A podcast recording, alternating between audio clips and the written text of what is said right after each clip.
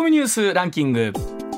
時事問題から芸能スポーツまで突っ込まずにはいられない注目ニュースを独自ランキングで紹介、はい。ランキングを紹介する前にまずは芸能スポーツです、はい。人気 YouTuber ユニット東海オンエアの哲也さんと元 AKB48 のタレント峯岸みなみさんが12日に結婚したことを昨日発表しました。うん。哲也さんが峯岸さんのファンだったことからツイッターでは推しと結婚がトレンドトップになりました、ね、もともと東海オンエアの哲也さんが峯岸さんのファンだったって、ね、でもあの一方ですごいなと思うのが、ほらさっきのお話じゃないですけど人気 YouTuber さんって言われても、ええ。ある程度の世代特に僕らそうなんですが、はい。あまりピンとこない。でも Z 世代には 皆さんにはもう、え刺さるんでしょうね。ーね、この後でニュースの格差も感じるところでありますよね。はいうん。続いて夏の全国高校野球は昨日3回戦4試合が行われベスト8が出揃い18日に予定される準々決勝の組み合わせが決まりました。あの昨日まあ大阪桐蔭が二松学舎との対戦だったんですがもう点数以上に大阪桐蔭の強さを感じたなというところもあるんですけれどもね、まあ、3度目の春夏連覇がかかってる、ね本当に最強チームだと思います。はいプロ野球は昨日6試合が行われ阪神はヤクルトに3対5で負け今シーズン2度目の7連敗で5位に転落しました、借金は4に膨らみ首位ヤクルトとのゲーム差は11に広がりました。ちょうどあの私お休みに入る前はですねいよいよというような話まであるぐらい詰めてたんです。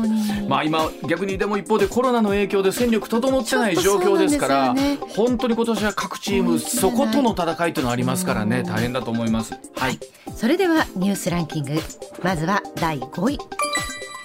古都の夏を彩る五山の送り火が昨夜京都市街を囲む山々で行われ夜空にくっきりと浮かんだ文字や形を見物客らが見守りました、まあ、こちらも3年ぶりにね、えー、全て火が灯ったということなんですけれどもやっぱりあのこういった季節の風物詩っていうのがないとなんだろうなその季節感みたいなあもう五山の送り火か、ね、祇園祭なんか節目をねそう天神祭りか淀川の花火かいろんなものがねねそんなことで我々は季節感感じますね改めてね。夏終わっちゃうな。はい。続いて第4位大阪市のテーマパークユニバーサル・スタジオ・ジャパンは昨日1日券ワンデースタジオパスの最高価格を10月から9800円に引き上げると明らかにしました、現状の9400円から400円の値上げとなります、まあ、もちろんこれあのハロウィンとかの時期の一番まあお客様が来られる10月のおハイシーズンの時ということなんですけどそれでも9800円ってさこれ家族4人で行こうとはもうおいそれと言えなはいいそうです値段ねになりましたよね。もうちょっと誰か一人代表で行ってもらうか。そういった場合お父さんになってしまうやないか。まあ。でもまあ関西だと年パスっていうものを買いますけそう。ど年パスもきっと値上がりするそうと思うので。そうなっていきますからね、まあ、それだけ、まあ、USJ の人気がすごいということでもあるんですけどもいやえらい値段になってきました。はい。はい。続いて第3位ニューヨークの原油先物相場は15日指標のアメリカ産標準油脂の9月渡しが一時1バレル86ドル台後半をつけロシアによるウクライナ侵攻前の今年2月以来およそ6ヶ月ぶりの安値となりました。まあ、これはあのアメリカの景気の減速と中国の景気の減速っていうのが重なってこの売りがね膨らんだということでもあるんですけど、一方でじゃあすぐ価格に転嫁されるかというと今日の明日でってわけではありませんのでね、今後どういった小売りの値段に反映されるかということになりますよね。はい、続いて第2位は中国が沖縄県の尖閣諸島周辺や台湾海峡を含む東シナ海に設定した漁の禁止期間が昨日明け福建省の関市から数多くの漁船が出港しました。まあ、一方で中国はですねこの敏感な海域と言われるところでの漁は引き続き、えー禁止をしますということも言ってるということで、まあ、来月は日朝国、えー日中の、えー国交正常化50年というところもあったりしますので、そのあたり睨んでということになりそうなんですけれどもさあただ一方で中国巡る扱いというのはデリケートになってきてますからねお互いにね。はい。うん。そして続いて1位。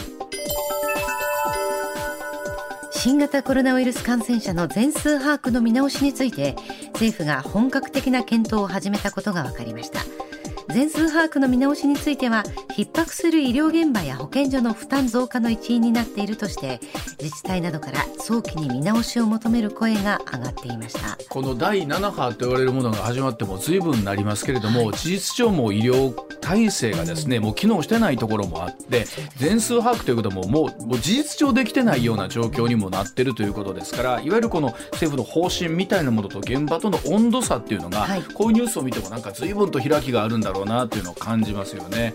はい、一方我々日常生活もそうですけれども例えばもっと言うと職場のルールだったりとか、ね、学校も再開された時に学校のルールみたいなところであのそれぞれがこう翻弄されてるところもありますので、まあ、あの近々ピークアウトもしてるんじゃないかというような話もありますけどもこの辺りの動向も今後気になるところだと思います。はい、ではコマーシャルの後石田英さんの登場でございます。上泉雄一のエーナー。MBS ラジオがお送りしています。さあ時刻6時25分に間もなくなります。ここからは石田英さんでございます。石田さんおはようございます、おはようございます。よろしくお願いいたします。私がお休みの間はですねいつも水金のご出演なんですが、月曜日も、はい。えー手伝ってもらいまして、はい。月水金。そうです。なかなかあの本当にシニアスタッフの皆さんに、えー無理を言うてというところで。寝て起きて寝て起きてみたいなこのなんかこうテレコといえばしんどい。ねどうしても。い。っそのこと3日まとめての方がいいんでしょうけどそうそうそう。そうすると今度ネタが追いそういうことああそうか用意をしなきゃいけないし、今週からまた水金ということでなんですけれども、さあそれでは今日最初の話題はこのネタをご用意してもらいました明石市の泉市長日本子育て支援大賞をめぐるツイートが話題となっているようでございます、えー明石の泉房穂市長本当にこの方もいろんな話題がね、はい。あることでございますけれども、まあ、ツイッターやってらっしゃるんですがそれ更新しまして今年3月にこの日本子育て支援大賞という賞を出している一般財団法人から明石市を22年度の大賞に推薦したいと。で受賞の条件としてロゴの使用料とトロフィー代合わせて80万円が必要と言われたので断ったというツイートをなさったんですね。でこれに対してインターネットではばらさなければ自治体はイメージアップ団体はお金がもらえてウィンウィンなはずなのに、ねえー賞を金で買うなんて税金の無駄遣いと、まあ、いろんな声があるんですがあの僕もこれで初めて知ったんですが石田さんこういう仕組みなんですか、ねこれえびっくりしたあの私も、まずこれちょっと全はいはい先に言うときます。はい。これ誰も間違ってません。誰も間違ってない。誰も間違ってません。ほう。なのにそのまあ例えばその一般財団に対して批判するのは間違いだし、うん。えー泉さんらし泉市長らしいなと思って僕。で泉市長の言ってることも正しい。うん。誰も間違ってない。ほ。う。でまずね、えーまずこのちょっとおさらいしておくと、はい泉さん、泉市長がその、まあ一般財団の、お子育て、えー、やったっけな、子育て支援大賞協会か、うん。うん。協会というかうちの、えー、まあやってる対象にあの偉い推薦したいと、まあ推薦したい、うん。要はこれねあののじ一般公募もやるけど事務局側からノミネートしてくる。ああまああおるでしょうね。宅お宅あのますよね。はい。えええと思いますみたいなね、あると思いまですそれに対していや最初はね市長もねまあええ話やなと、うちあいやそれ明石はめっちゃ頑張ってますよ、子育ては。であそこだって京阪神であそこだけで人口増えてんの、そうああそうなんですね。うん、つまり若いあの親世代がどんどん転居してくるわけですよ、あのあそこいいからって。まあそのためには教育の充実とかうんインフラの充実とかいそうろんそうそうそうなのが必要になりますしね。もうみんな認めるとこなんで、それは対象をやろうと、ん。もう別におかしない、で泉市長もあそんな言ってもらえないとありがたいですね。って言ってたけども、えっと、うち大賞取りましたというあのその協会のロゴを使うのにな70万。でトロフィートロフィーが笑っちゃうのね。トロフィーだこっちが出すトロフィー10万え80万出してくださいって言われてじゃあいいですって断ったっていう話なんです。はい。でぼぼ断ったんですね。断ったんです。だから取ってないんですあっこは。取ってないんですね。でちなみにあの森口氏が取ってます。あそうなんですか？はい。あああ22年度は。ということは対象というかねいくつかあるんですよ、んうん。えっとまずね商品部門と自治体部門があるんです、はあ。あー。子育てに「いやこれいいよね便利だよね」とか「ん。あいいこれ商品なかなかお母さん助かるわ」みたいなの、ん。商品部門にがあるわけ。対し。自治体、そうです、で子育て関連商品33もらってます、ん。で自治体は4つ、えーもらってます。そのうちの1つが関西では枚方が、えー、森口ごめんなさい森口森口。平方、うん。平方が、えー、ごめんなさいもうひ平方ね。平方の方ですね。そうです、はい。ごめんなさい。平方が正しくは平方でした。えーまあもらったと。で、うん。平方は平方であの公立保育園の、えー、紙おむつのおああはいはい。やったでしょ。やりました。サブスク、サブスク。うん。サブスク。うんだからお母さんはうん。公立よあの保育園にお子さん預けるときに、うん。あの持っていかなくていい。あれなんか聞いたら大変なんですね。紙おむつをなんか預けなきゃいけないっていうのが、全部名前書くんですよ。らしいね、はい。い、やそう考えたらサイズもちゃうし、数もいるし、はい。まあで場所によっても持って帰りもしなきゃいけないので。はあそれ紙おむつとお尻拭きのサブスクをやったと。うん。いう、まあそれいくつかあるんですよね。あの、ごめんなさいね。あのさっき森にしました平方ですね。平方がそのそういういくつかまあ子育てのことやってて対象をこうもらえたと、うん。これもまあ別にそうであろうなということなんですよ。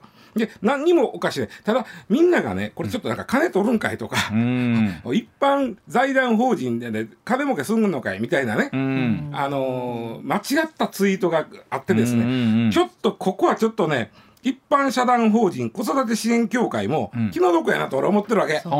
でまずね一般財団法人あこれじゃ一般、えー社団か。あうん。一般社団法人、えーとは何じゃんという話をせなあかんのですよ。うん。うん。で社団法人と財団法人があるやろ。そうそう、はい。で今回これ一般財団法人なんですよね。ええそうそうそう。いやいや社団法人。社団法一般人なんです社団法人。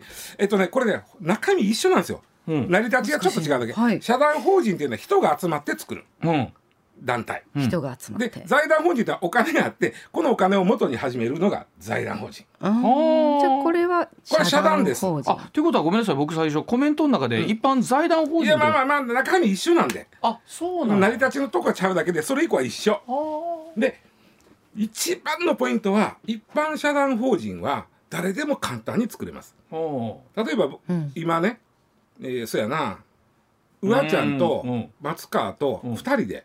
社団法人作れます。二人でもいけるんですか。最低2人おれば作れます。うん2人いるんです。で、えーまあ、いいわゆる社員というか従業員が2人以上そのうちの1人が理事かなんかをやればいいわけです。うんうんうんでこれ2人でできるで、うんどうするか言ったらあの、えーまずですね、えーああと資本金いりません。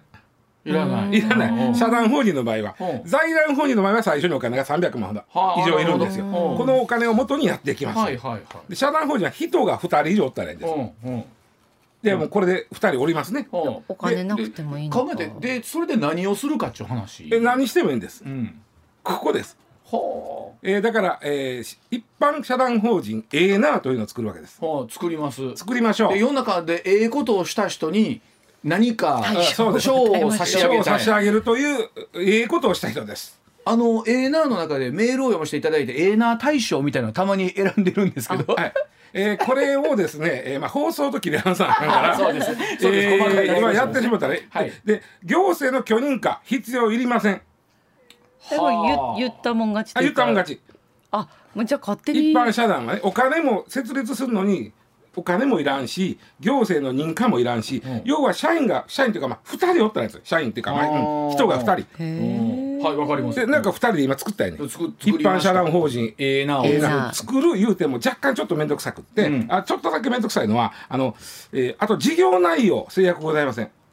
ほうはいはい。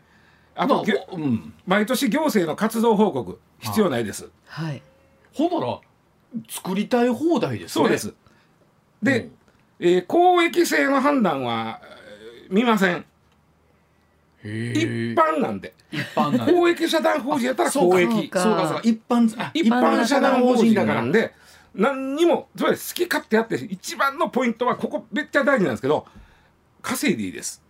利利益を出していいです。うん、なるほど、うん、もうつまりどうちゃうねと普通の会社と。そうそうそうそう。そうですね。普通の会社との違いというのは営利を目的としていないということなんですうんうん。ああ、いやまあ、うん。じゃあお前さっき今言うたお前儲けてええっておかしいやんって。うんうんうんうんうんそれ営利か営利を目的としてもええけどあじゃあししてないんですが、うん。事業をして儲けを出してもいいんですうん微妙難しいな。この儲けに制限があるとかいうわけでもない。ですただ普通の会社ここものすごい難しいです、うん。普通の会社はえー事業をしますね、はい。うん。儲かりますね、うん。だから税金払って、ね。えーまあはい。し社員にお金払ってまあいろいろ払って残ったやつが、うん。えーまあどどうするか言ったら、うんうん。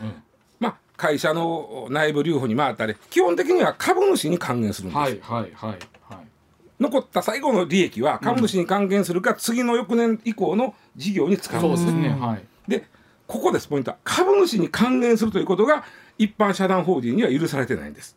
うん。うん。儲かったお金は、うんいいんです儲けた、うん。儲けたお金は次の年以降の活動に使ってくださいってことです、はあはあ。でもそこに対して税金は発生ああの収益事業に関してはかかります。はかかりますよね。かかります。うん。何が特か例えばねこんなことやりたいですええなあというのを作ったんで一般社団法人、うん。ええことをした人を表彰しそうそうそうそうでそれに賛同する人の寄付金とかうん。まあ、例えば会費をいただくとか、うん。毎会費いただいて毎週う上泉君がですね、うん。うん。会報まあメールであれします。会費その会費とか、えーその寄付金に対しては税金がかからないというのが一般社団一般財団のとまあ言ったらええとこです、うんうんうん。ただし収益うん事業してもいいですよ、うん。してもいいけど収益で儲けた分に対しては税金払ってください。はいはいはいはい。このちょっと仕組みわかりますかね、うん。で収益で儲かった分をあの株主とか、えーとかに還元者そもそも株主いないんですけどね、うんうん。その還元者はダメです。従業員の給料に回すのは構わないです、うんてか従業員の給料払ってくださいと、うんまあそうですでねそれもねまあいまあ言うたら世間の常識の範囲であれば全然 OK ですと、うんうんうん。でめっちゃ儲かったと。うん。この収益が出たと、うんうんうん。で税金も払ったと、うん。ででもそのこのお金儲かったから社員に、じゃあちょっと給料上げます。OK です。うんうん。オッケーなんです、うん。つまり一般社団法人も一般財団法人も儲けていいし、うん。ううん。ん儲けたら税金を払うしはい。社員の給料が増えても構わないんです、構わない構わない。これをまず前提として分かっておかないと、うん。このお日本、えー子育て支援協会がなんで変えとんねって思ってしまうわけです、はいはいはい。これボランティア違うんかいみたいな、うん。ボランティアじゃないんないです、ということなんですね。ね。うん。なんかなんとなくね、えー非営利団体というと、うん。なんかボランティア的に？あなるほど。うん。NPO もそうですね。ちょっとそういうイメージがありました。ね自腹でなんかこうやんなはれみたいな。もうもっとそれあの寄付とかだけで賄ったらどうそうそうそうそうどう。ですかみたいな話になりますよね。でそれは全くの間違いで非営利団体の定義というのは儲けたお金を株主に還元しちゃダメだ。それだけなんですよ。うん、だからこの例えば日本子育て支援協会とか、うん日本子育て支援大賞というものを作りたいということは、まあそういった人たちに広く啓蒙したいというもともとがあったんだからねでしょうか、ね、すごくね僕この団体はうん。いいとこついたと思うんですよ。つまり企業におたおたお宅子育て支援、えー大賞を、うん。今年22年度アワード、うん。えー進呈いたしますんで、ん。表彰式もやりますんで来てくださいと。うん。でについては、まあ、企業はいくらかかかってるか知りませんけどこんだけ払ってくださいと。うん。企業としてはいい宣伝になるわけじゃないですか。うんうんうん。ね、うん。で自治体としても頑張ってはる自治体にしてみたら、あうちこんなことであの表彰されました言ったら、まあ、えー解放にもかけるしそうですね。その枚方に住んでる人もまあほ誇らしいじゃないですか。でまたあのこういうのって回数が重なっていくと、その賞の重みも出ますしね。そうそうそう。そううんだからええとこ見つけたんですこれでだからねきっとねこのお一般社団法人日本子育て支援協会はこの分野では儲けてるんですよ。うんうん。きっと。うんうんうんで儲けたらあかんのかと。儲けていいんですってことなんですね。儲けていいし、うん。それに儲かったら税金払ってねと。うん。でいうこと。いいんです、うん。だからそこを勘違いしてるみんなね、NPO とか一般財団とかだねから儲けたらあかんじゃんかいと。ですけど。でだから、えっと泉さんが先ほどこう、えーツイートされた後にね、うんうん。2つ目のツイートをしていてその70万円10万円が必要と言われたので、ほなトロフィーもいらんないしロゴも使わんので、賞だけというわけにはいかないかと主催者に直接問い合わせをしたら、そうです他の自治体さんには払ってもらっているのでとのことだった、うんうん。関係者の皆さん見直しの検討をというのを泉さんがまたツイートされた。これも辛くってじゃあもしここでお金取らへんだら、ん。この一般社団法人日本子育て支援協会はやっていけないわけです。そうですね。これをやっていく、まあうん会社じゃないですけど。でおそらくここで働いてる人も給料もらってるんで、そうですよね。えーそれに対してあとねあの、まあ、このノミネートしてその、えーまあ、自分自自己推薦もあれば、この協会が、うん。えーおお宅ノミネートされてますのもあるのね、うん。でそれを一次審査するのはちょっと外へうんお願いしてるわけ、そのお金もいるわけだから、でしょうね。で最終審査は自分らでやるみたいな感じなんですけどね、でそのお金がかかるからじゃあ儲けたら儲けていいってなってる以上儲けていいんです。なるほどな。だ結局なんだろうな。うそこのところでその社,、社員というかスタッフの人たちもリサーチもしないといけない。そのお金もかかる、そこにトロフィー代ロゴ代うん。うん。とか、あとまあホテルをさ結構 F トあーで表彰式やってはりますからそのお金もかかる。そうか。そうそのか。費用がね。それでそれ差し引いてもお前んとこ儲けてるやないか言ったら儲けないとう。んややっていけないわけですだからねええとこに目つけて今うわちゃんが、うん。ええなあっていう社団法人を作って一般社団法人を作って、うんうんうんうんええことをした人を表彰して金儲けしようって、全く問題ないです。はあやりましょうかでもこれに例えば、えっと、じゃあロゴの使用料とトロフィーとください 言って、えー誰かに差し上げた時にほなえりまへんわと。あだから泉さんの判断は これこれ正しい。はい。うちはそんな別にもらんでも、もう世間の人は明石は頑張ってるの分かってるし、確かにイメージはもうそんなありますもんね80万をね、うん税金皆さんの税金をそこに使うぐらいやったら例えばこんなことするわってあるかもしれない。そうですね。で、もう受賞しはるかどうかはまた向こう次第ってこだからこれとですよね。誰も間違ってないから泉さんも間違ってへん。一番は一般社団法人はそんなもんやということを分かってほしいんですでね今さっき言ったね2人でおったら作れるやんか、ん。一番面倒くさいのはあのほおーまずどこに場所を作ってどういう目的で作って、じあのなん事業年度は多分何月から何月までとかするとか、それをね交渉人役場役場があるでしょ、うん。遺言預かってくれるとか、うん。うん。あそこに行って作るんです、うんうん。作ってもらうんですよ、はい。結構それもかかりますよね、お金もたねっ。た5万円です。あ、5万円。はい。その時に交渉人の方は親切ですから、いや、お宅初めてですか？こんなん作るの、うんうんうんこここうするんですこうするんですよって。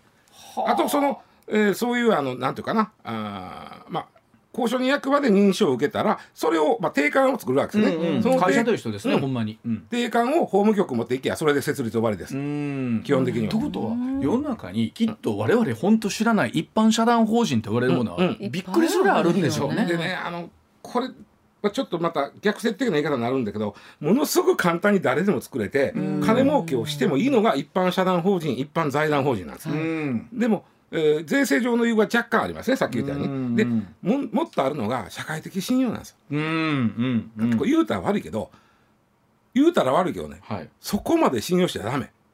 ああの一般社団一般財団例えば NPO とかいうつくからいて誰も信用できる人がやってるとは限りませんなる。ほど。そうかあの会社じゃないんだけど、うんニアリーイコール会社に非常に近いもんと思った方がいい感じですかね会社の。場合は出資した人に儲かったら配当しますね。うんで例えばあーこの一般社団法人でも、まあ、し出資した人とか設立した人に儲かった分を配当としてこれは出したらあかん、うんうんうん。ここの違いだけ、うんうんうん。それ以外は一般の会社と一緒です。ってことですよね、はいだからあの全然会社みたいなものと別物の非常に公共性の高いものみたいなはい。イメージを僕らはしてるんですけど、はい。そういうもんでもないっていうことなんですね。そうなんです。うん。で営利を目的としないという意味は、配当を、ん。あの、ん中で配っちゃダメということだ、うんうんうん中っていうかその設立した人うん。らそれ配当というかその儲かった分を社員の給料にして還元するのは OK なんですよ。うんうん。うんでも例えばそれこそあの細かいところですけどね、例えばバーッと事業会社の場合って事業はできるじゃないですか、それに対してこうじゃあどういう形で給料は振っていこうかって、株主の皆さんとかの了承とかも言ったりするじゃないですか。お前ちょっと高すぎへんか給料とか、うんうんそういうことはならないんですか？あのー一般社員に関してはその、まあちょっとそれは常識外れてうん。高かったら言われるかもしれません、うん。ただ問題はその理事長とかうんうん。いうのは定款に理事長の給料はこんだけで書いてあるんで、あー。そこはあんまりバカ高いと、うん。まずそこの定款作る段階でで、おおちょっとこれあかんでと。になってくると言われると思うんですけどね。ど。うん。だからでまあこのニュースさっき石田さん言ってくれたように、誰も悪ないとはこういいうものなということなんですよね。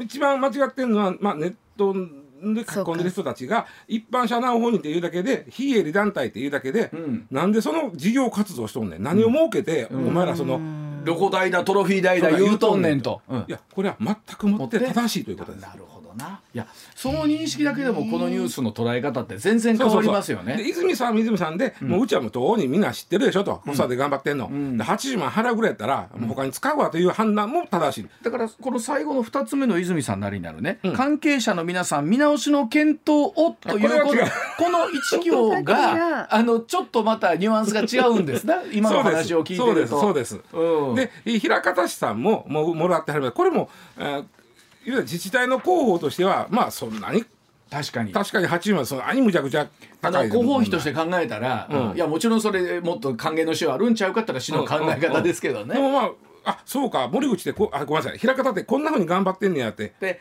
言うたらうね、思ってもらえるんだったら。らそんなにあのまあ高いうん。支払いでもないと思うからなるほどこれ誰も間違ってないっていうのを。本当ですね。なるほどな。いやいやなるほど。かこのツイッターのその一般社団法人の方を見てると、ん。このいかがでしょうかって明石市に提案してるじゃないですか。でまたロゴやトロフィーにつきましては別途有料となりますがご希望の場合先々ご検討いただければ幸いでございますって書いてあるので、そうそうそう。うん。なくても賞はもらえる。あもらえないもらえない。もらうんならこもれ払ってくらうんならださいこれ払ってだからご検討いただいた上でということなんでしょうね。そこはだから何べも言うけど儲けないとこの一般社団法人も存在できないわけです。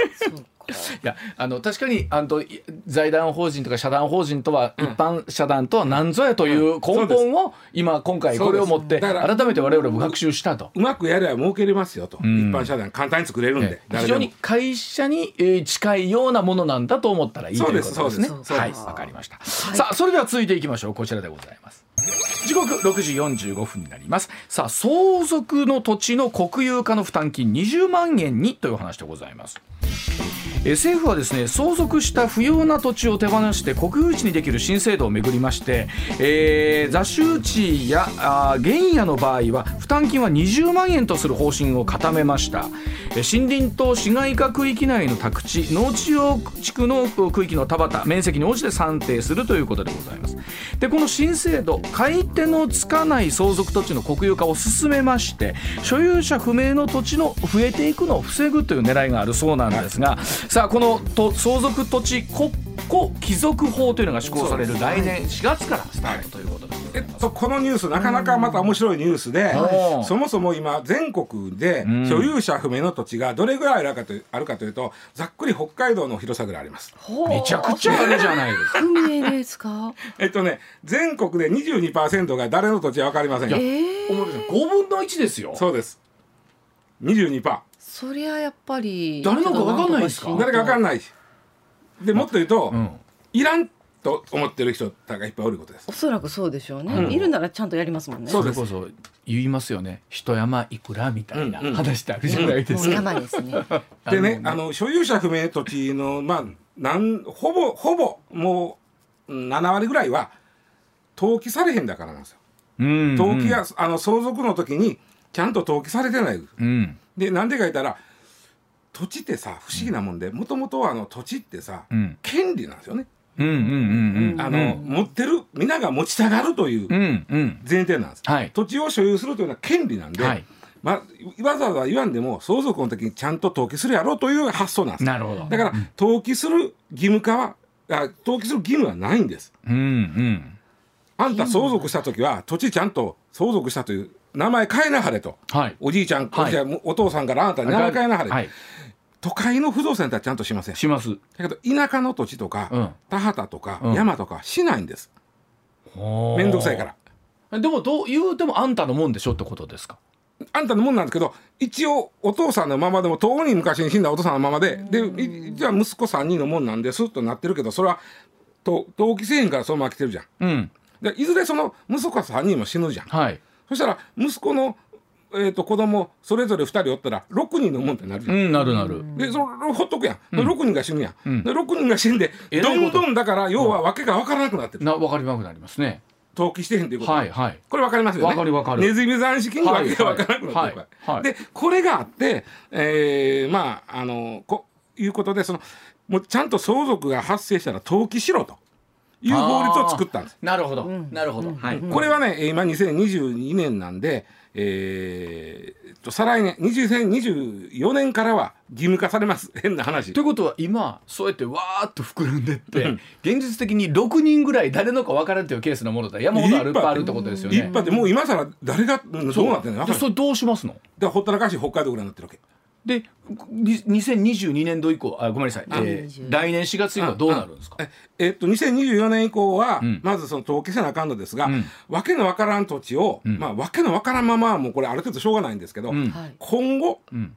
えあー出てきた時に、あの相続ってね、うん。あのあかんな田舎の土地いらんでと。ある。ありいます。や あるやろ？あるとこんなもん誰なが住むねみたいなもう誰も住んでへんわみたいなででもおじいちゃんあだったらお父さんか。亡くなったお父さんの貯金はいるよな、ああそれは欲しい、うん。人間勝手なもんでそれはいる。ではい。貯金だけ相続して土地はいらんっていうのが本音じゃん。うん。うん。だけどそれができなかったんですよ、うん。うん。えー相続っていうのは全部相続するか、うん。全部放放棄するかなんですはあ。オール・オア・ナッシングなんです、ね、そうなんです、うん。でそれでまたね、えーややこしくなっていってその相続したはめんあんな土地いらんからもう登記せんといたらいいのが増えて、うん。ぐちゃぐちゃーっとなっていったが北海道ぐらいになってる。ほいでこの分かりましたと。だから相続した土地いらんねやったら、もう国が引き取りますわというのがこの制度なんです。ああなるほど。で引き取るけど、うん。お金だお金を国に払って引き取ってもらう制度なんです。それが20万円。20万。っていうのが決まったというのがここのニュースなんです。うんうんうん。まあこれはね20万ってまあ言うたらいろんなけなんちゅうの経費というか、うん。まあそれこそ事務的な事務的なもんなのよ。手続きもいるでしょうしそうねそうそうそう、ん。でなんでこれがあのー必要か言ったら例えば公共事業あのー東日本大震災の時に例えば震災から復興した時にここの山誰のやねんと。確かにっていう時に分かれへんで公共事業ができへんだわけ。で勝手に手加えたらややこしいし。そうそうそうそう。できここないでできへんとか例えばあのここ確かに利用価値ないから言うかもしれんけどここに、えー太陽光発電作ったら結構それなりに発電所ええのできますよって時にうん。こ山誰のってなったわけ。な。る。な るで何にもことが進まへんから、それやったら一旦もういらんねやったら国が引き取りますさっていう制度を、うんあの来年4月から。まあそう整理したいっていうことはあるんでしょうかね。そうそうそう改めてねただ何でもかんでも引き取ってくれるのか言ったらそうじゃなくて、ん。お金さえ払ったら引き取ってくれるのか言ったらじゃなくて、ん。建物が建ってるものはダメです。はあ。これはね建物がねあまりあのボボロいなんかイメージ、でこれ壊すのも金かかるかかります。置いといてもボシャってた時誰かが下敷きになったら怒られるやん。ああそうそうそうそうそう。ね、確かに。あと崖がある。ある。ダメです。そんなもん引き取りません、あと、えー土壌汚染のがある。それも引き取れません、うんうん。あとはあの、えー権利関係に争いがあるとか、まああの揉めてるいうことでか。そう。でおそらく山は国は引き取ってくれません。あダメ。あそうか。山は実は権利関係がはっきりせんことが多いんですよ。あの境界線がはっきりせんことが多い。難しいよからなここまで。わかるわわかる。そうですね。そんな境界線がはっきりしてたら引き取りますよと、うん。この山のここの線でうちのんって言われたらそれは引き取りますけど、この線からもうちょっとこっちがう誰のもんかうちのもんですとか山は揉めるんです、揉めますよね。うん、うん。で急にそこで松茸でも生えようもんあらもう違いますよねそれはことやそうですよね。だから山は引き取りませんってなると思います、だから境界線がはっきりしてる山は引き取りますよ。でも僕どうやろう境界線がはっきりしてる山ってどれぐらいどあるんですかね。どんな感じなんですかね山ほぼないです。ねえ。だから山は引き取ってもらえないと考えておいた方がいいと思います。でもさっきの話じゃないですけどこの裏の山うちの伝年言うのって結構あるやないですか、じいさんのひいじいさんの代からうちの伝年言うのも、で面白いのがね、まあ最後にこの制度ができた時に利用したいと思いますかっていう、まあ、アンケートがあるんですよね、つまりあなたが持ってるあの相続した土地、お金を払ってでも国に引き取ってほしいと思いますか？って言ったら、2割の人が「はい」って言ってるんだよ。あそれぐらいでまあでもそれでもねある程度上がってきあるたらそれこそあるんでしょうね。ものすごい広い土地の真ん中だけポコッと、今度国のものになったみたいなものがあったりするんでしょうね。あったりす。るかもしれないもですね。うまあまあとにかくあのあとそのこれ制度がスタートするのは来年の4月なんですけども、それ以前に例えば今日相続が発生したと、こん。な土地いらんわという人は来年の4月以降国にあの引き取ってもらえるんで、うん。今ある分もね。20万は置いとかなダメです20万20万これ事務手数料や思ったらええねんけどね、はいうん、いやでもこっからだとそれこそ少子だ高齢だと進んでいく中でですよ、うん。またあの田舎の方に行くとそういう関係のものって多くなってくるしあの若い世代は都会に出てくるしますますもってほったらかしになるとこも多いでしょうからだねか。らまあよく言うのがね利用価値の低い不動産は借金より立ちが悪いって言うんですよ。あいやほんまうまく活用できればいいでしょうけど。いいですけどで無理と思ったら国にあの、まあ、20万の事務手数料を渡して引き取ってもらう制度が来年の4月からあるということです。まあ、まとまって北海道分ありゃいいんですけどバラバラになってますから余計ややこしいよね。これまだ寄せるとかもできないですね。そう寄せるできへんしね。北海道1個ですごいやろ。すごいな。5分の1ですもん、はい。えーではお知らせの後もお話し続けてまいります。時刻6時54分回っています。続いてこちらです今パンパンの冷凍庫に悩む家庭が増加中。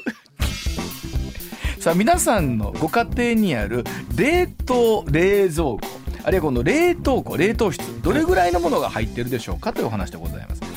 20代から50代の子供と同居する全国の男女400人に家庭の冷凍冷蔵庫冷凍庫の使用状況を聞いたところ7割以上の人が冷凍室の中がいっぱいと感じると回答したそうでございます。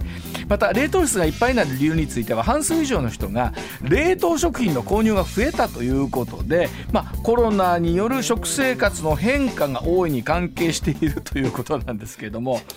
伊勢さんこのニュースの意図は何、え僕はあの単純に我が家がぼちぼち冷蔵庫買い替えな時なんで。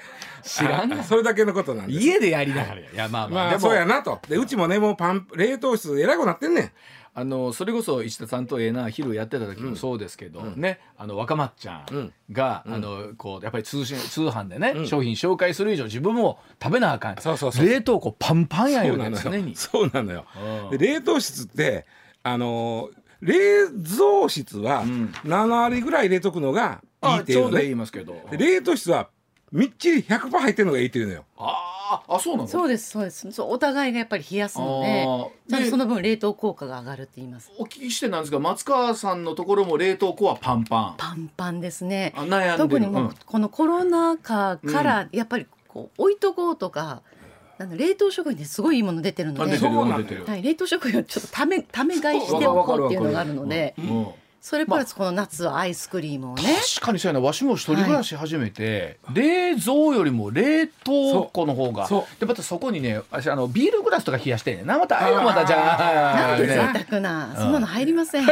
でも本当に周りでも冷凍庫をちょっと買い足そうというご家庭が出てきてますよ。それこそなんか北海道とか冷凍庫だけ別にこう買う方とか多かったりしますよね。あそこはあの、うん、そうそう北海道の場合は逆やけどね。逆や逆か、あ あうん 本当ですね。ねであ冷凍庫だけ別に買う人とかもいてありますよね。でもねあのーいつも思うんだけどこれ冷蔵室と冷凍室大きさひっくり返れへんかなと思う時はようあるで。おー。でも メーカーさんがそうなさってないってことは多分そうではない。そういう冷凍冷蔵庫が売られるんじゃないですか。冷凍庫の大きい冷凍冷蔵庫。まあでも本当にねあのー冷蔵庫は大体10年なんですね、うんうん。で我が家ももう10年なんで買い替えが来てるんですが、うん。10年何が困る言うて日本あの 家にある家電でん壊れたら一番困るのまあが確かに冷冷蔵あの特に今の時期なんかままさにそうですよ。ね。クーラー壊れたら、どっか効いてる部屋に行きゃいいんです、うんうんうんうん。ね、うん。で洗濯機壊れたらとりあえず、えー、あのヨドバシから持ってくれる 持ってくれまではあのなんとかコインランドリー行きゃいいんです。確かに。でも冷蔵庫だけどうしようもない。壊れたらうちもう10年以上経っているのでいつもうもう来るっていうのは分かってるんです。分かってるので今はもうそれこそあの発泡スチロールの箱を。何個も用意しといて、おー。万が一の時にこれでそ これでしのごうって あのでも確かにアンケートを見るとね、ハイアールジャパンセールスさんの意識調査では、家庭に今以上の冷凍スペースが必要だと思うか聞いたところ必要と感じるが46.9%どちらかといえば必要と感じるがとう42%と？う合わせて9割の人が今以上に冷凍スペースはいるって言うてはるわけ、そうです。だからでっかなってくんちゃいますか？で面白いのがね、えー三種の神器で高度成長期の時に、ええ。三種の神器と言われたのが、白黒テレビは当時はテレビは白黒です、テレビはうん。でせ洗濯機き冷蔵庫、はい。この3つがあの家庭を変えたそうそうそうそう。でその時は冷凍室なんかなかったの。冷蔵だけで冷す。か蔵庫やった。あで確かにあの冷凍室って上にちっちゃちゃいいあの氷だけ冷やすね。あれも昔はなかった。あれができたでしょ？冷凍室みたいな。そうそうそうそう。ねあの霜つくねん。つくね霜つくのよ。で霜ついてそう霜取りしたらべちゃべちゃがあの超初期の冷蔵庫ですよね。であの通ドア式が出てきたのはもう70年代に入ってあからやあれで70年代ですか？うんあでもあれだけでも画期的やったんでしょうね。いやんな、うんで今はもうどんどんどんどんでかなっていってるんですけどでどうもね冷蔵庫はもうほぼ機能的にはね、うんほぼ行き着いてるらしい、まあそうでしょうね。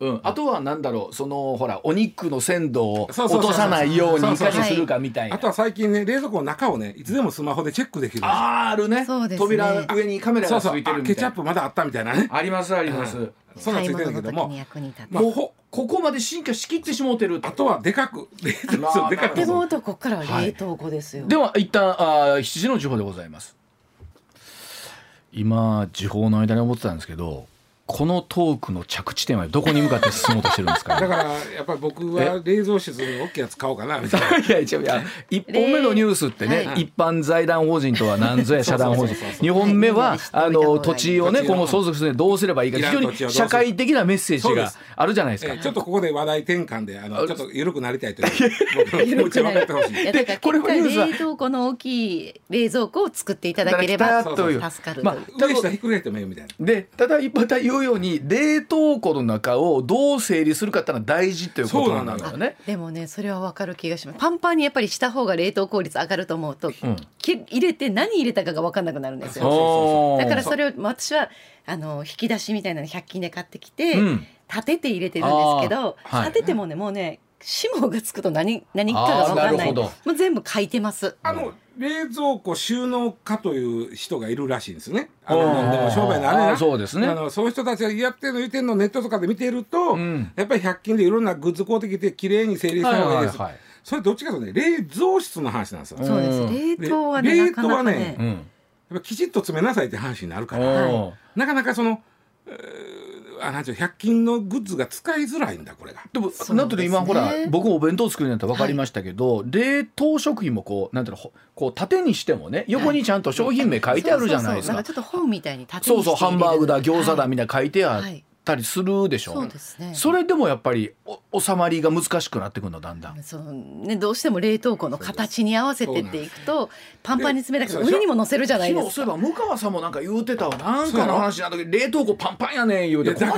ら言うたわ。だからね、うん。さ何がいいここまで冷蔵庫はもう行き着いてしまったと言われてるんですよ、はい。もう機能としてはもうあとはちょっと足すぐらいのもんで全体としてはもう完成形らしいんですよ、はいはい。でもこんだけ冷蔵室に対する、うん。みんなはまだあるんでしょ？意見が、うん。まあここはもうちょっとだからメーカーの人。だからなんかうまく整理整頓ができる冷蔵庫とかはい。冷凍庫があったらいいわけですか？いいです。うん整理整頓というよりも冷凍室の大きい冷蔵庫があれば、まずね、うん。そろそろ、うん 今やったらさあれやねガッな奥の方からさ、はい。あの冷凍焼けした肉とか出てくる。し奥のがどうしても冷蔵にしろしろ冷凍にしろ奥のものが忘れ去られるという。わかりましたはいわかりました。一番情けないのがぐしゃっと潰れたらアイスもなんかが出てくる。わかりました。あわかりました。あの、じゃあ、どうですか？皆さん、今日、冷凍庫整理しはったらどうですか、あの、せっかくの設いや備の機会で冷凍庫整理するのね大泉さあ。んこの夏結構辛いもんがあります。そうそうそう。えなんで？やってる間に溶けていくんですそうそうそうだだかかららまずこの一段だけバーって出して一段を一生懸命やってまた一段戻すとか。あの、お盆休み、もうどう、今日までの人、ご主人としてやりはったらどうですか？冷凍室の整理は難しいな。はい、しかももう真っ白になってねこれ何肉やったっけって忘れますもん。わかりました、はい。あ確かに僕あのね一人暮らしになると保冷剤が山ほどあってあれをね処分したいと保冷剤もこれまたどうしていいか分からへんのですよ。燃えるゴミちゃうのあれ？ねえ。でほ保冷いやうちもたまために貯めてるので捨てることがないですけあどーでもほあでもね、うんあの夏とかはハンカチに一個包んでに。うん。会社に行って 会社で捨てるっていうのはあります。あのすいません。本当にあのここから聞いた人は今君ら何の番組やってんねんと思ってる方が多いと思いますけれども、えとにかく冷凍庫。冷凍庫の大きな え冷蔵庫が欲しいということがはいこのコーナーの結論ということでよろしいですか？意義ないですか、はい。よろしいですか？はい。はい